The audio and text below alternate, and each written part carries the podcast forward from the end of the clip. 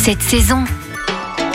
Nous allons pimenter votre vie. Le 30 septembre prochain, vous avez rendez-vous à Paris pour la deuxième édition de Paris on Fire. Sonia Lounès, bonjour.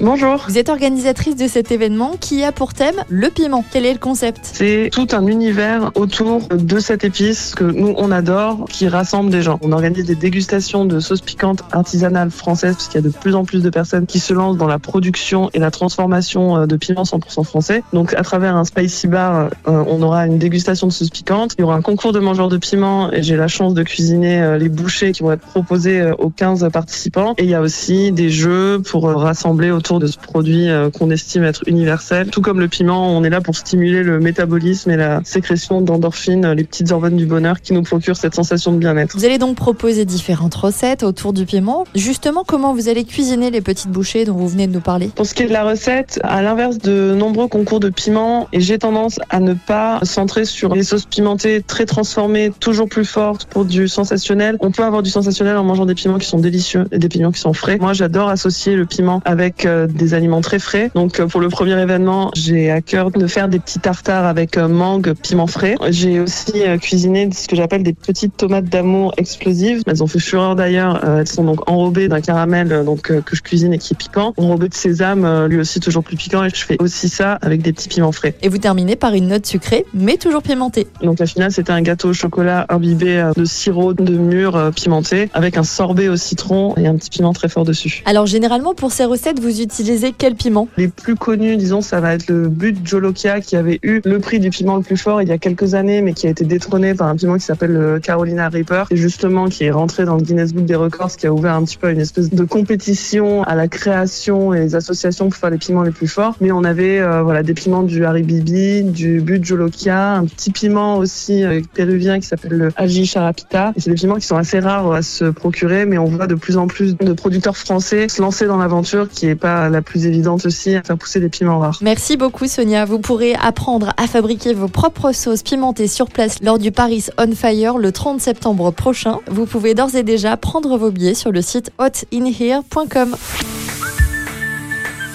Retrouvez toutes les chroniques de Sanef 177 sur sanef177.com.